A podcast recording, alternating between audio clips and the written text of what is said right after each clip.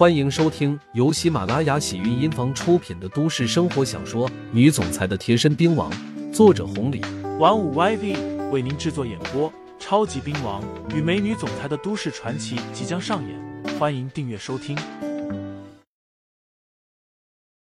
第一百三十二章：颠倒黑白。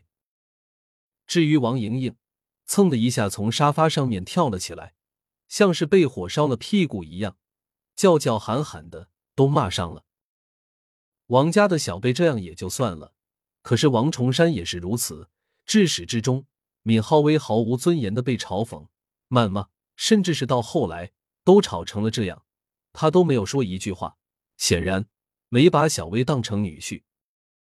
别说崔二姐了，饶是刘牧阳都看不下去了，一把将闵浩威拉到了身后，踏前一步说道：“你们有什么资格说他？你算什么东西？”刘牧阳啪的一下将大嫂的手打了过去，力度不大，可是大嫂脸色瞬间铁青了下来。那手上传来的疼痛，让她的眼泪一下子下来了。王家人一下子站了起来。刘牧阳直视，冰冷的说道：“都说一个女婿半个儿，可是我兄弟闵浩威来到了你们王家，你们是怎么对他的？老的老的这样，小的小的也是这样。闵浩威的为人怎么样？我不多说，但是超市的情况，具体怎么样的？难道你们真的不清楚吗？就你们！”有什么资格对我兄弟指手画脚的？若不是看在小薇的面子上，我今天非要让你们王家付出代价。气势太强了，王家兄弟还有几个嫂子顿时被吓住了。王重山也是如此，不可思议的看了一眼刘牧阳，过了好大一会，这才说道：“好一个让我们王家付出代价，小兄弟，说这话之前，先掂量掂量一下自己的分量。”不要画大赏个舌头。小维他什么情况？你以为我真老的不知道了吗？我给了他三个超市，对他不好吗？可是他呢，做成了什么样子？货源都找不到，更别说发工资了。如果我再不站出来，网价的超市就真的不复存亡了。如今倒好，为了一些货源，竟然找到了外人，想把王家的超市股份让出去。这样的人不是白眼狼，又是什么？最后，我再告诉你，我王家怎么做事，何须让你一个外人明白？我们何须给你一个解释？你算什么东西？再说了，闵浩威是我们王家的女婿，都说清官难断家务事，你是哪里来的？敢跑到我们王家指手画脚的？颠倒黑白。至于为了那货源让出股份，显然是王克润颠倒黑白了。刘牧阳本以为这家伙回来如实上报。王家人能忌惮一些，可是他万万没有想到，王家人不但不忌惮，反而还变本加厉。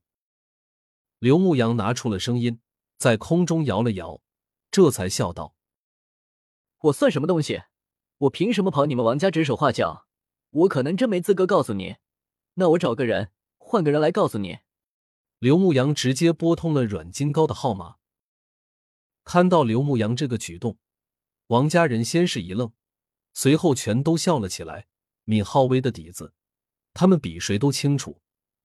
至于刘牧阳，口口声声称是闵浩威的兄弟，这样的人能有什么大本事？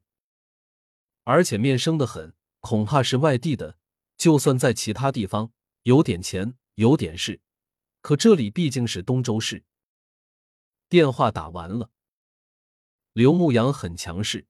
直接让对方过来一趟，报了地方就挂断了。王重山回到了沙发上，王家人冷眼看着他们，倒要看看这个年轻人能玩出来什么花样。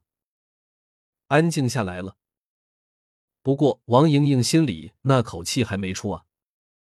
闵浩威什么德行，这几年他太清楚了。窝囊废、受气包，还没大本事。就是滨江那边过来的一个酒吧小混子，一开始花言巧语的，挺会讨好人，可是时间长了，哪里还有那个心思？王莹莹感觉不到女王般的待遇，这才变本加厉。可没想到，今天闵浩威竟然爆发了！你是压抑久了，还是没法忍了？除了这两点，王莹莹根本不会认为闵浩威有大本事，或者刘牧阳、崔二姐有大本事。如果真有本事的话，还会在这受气这么多年。休了我，谁给你的勇气？王莹莹说道。闵浩威，今天我把话放在这了，等下我让你爬着出王家，从此以后你就想踏进王家半步，还休了我？你能耐好大啊！你个窝囊废，没用的东西！听众朋友们，本集已播讲完毕，欢迎订阅专辑，投喂月票支持我，我们下集再见。